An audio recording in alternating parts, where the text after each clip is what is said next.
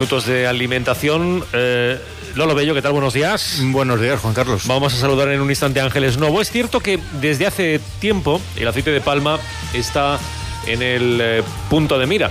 Se vende como aceite vegetal, pero la mala fama eh, le acompaña desde hace, desde hace tiempo.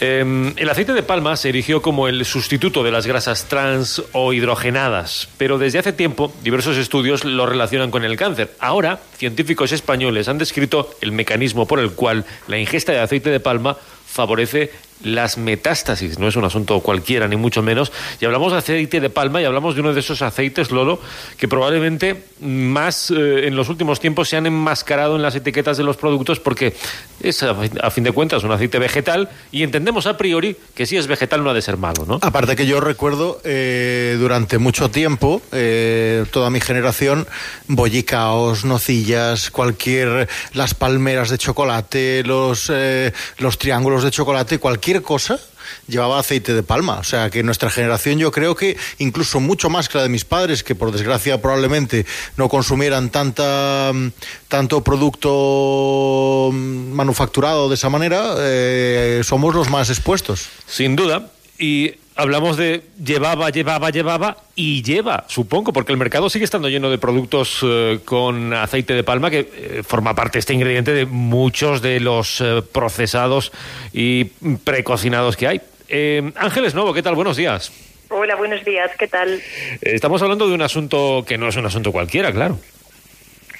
Eh, es un asunto muy delicado porque el aceite de palma eh, actualmente lo encontramos en cualquier producto. O sea, es muy difícil eh, hacer la compra sin leer etiquetas, como digo siempre, y, y, no llevarnos para casa algo que lo tenga.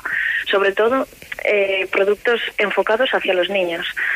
Casi todos los productos que vienen etiquetados em, para consumo de infantil nos lo encontramos. ¿Y se puede ocultar como aceite vegetal? Eh, ahora mismo no.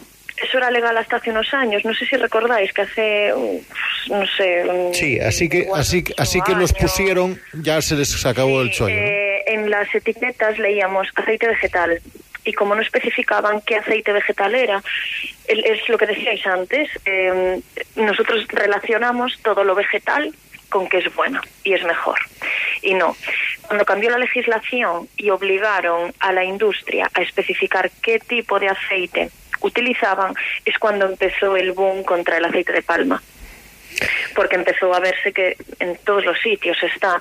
Y es precisamente porque tiene las mismas características que las grasas hidrogenadas, entonces permite eh, que, que la grasa no se derrita a temperatura ambiente y además permite una fecha de caducidad bastante larga porque no enrancia. Claro.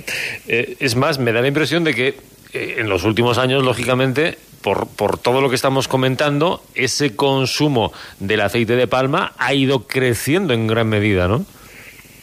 Eh, sí, bueno, sí y, y no, porque ya desde hace años, desde antes de especificarse en las etiquetas eh, el uso del aceite de palma realmente se utilizaba y el consumo de ultraprocesados yo creo que era igual de alto que es ahora. O sea, el consumo de galletas, de bollicaos, de, de, bollería en general era igual de alto. Ahora nos podemos encontrar muchos productos etiquetados como sin aceite de palma, pero no por ello son mejores porque tenés en cuenta que si no lleva aceite de palma, igualmente va a llevar otro aceite que cumpla las mismas funciones, por lo que decíamos antes, porque para la industria necesita una fecha de caducidad, necesita una determinada textura que no se consigue con cualquier aceite y por otro lado va a llevar otros componentes como pueden ser azúcares, edulcorantes, harinas refinadas, otro tipo de grasas porque el aceite de palma precisamente está en productos poco saludables,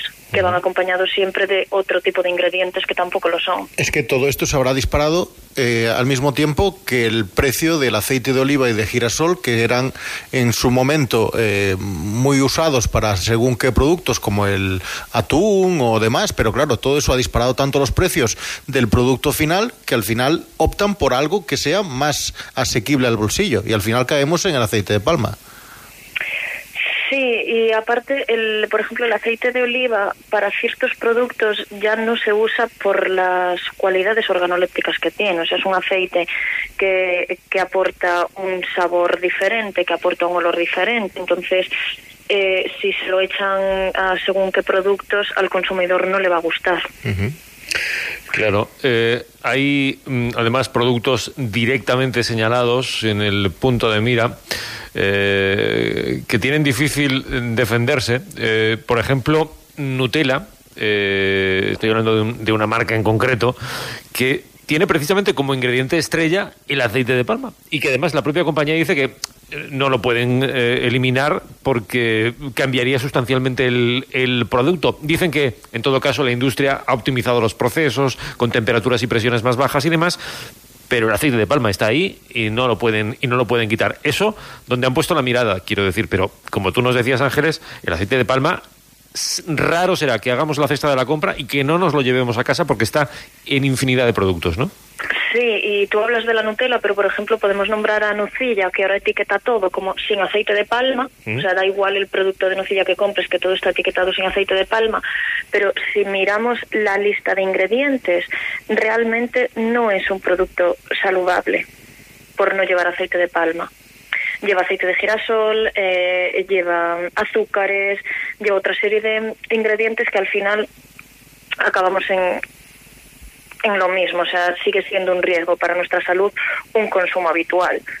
Porque además en este en esta investigación eh, que salió ahora hace dos días hay algo que a mí me ha llamado especialmente la atención y es que eh, el aceite de palma no empeora el riesgo de metástasis solo si se consume durante el durante la enfermedad, sino que esas células que actúan en ese proceso tienen memoria.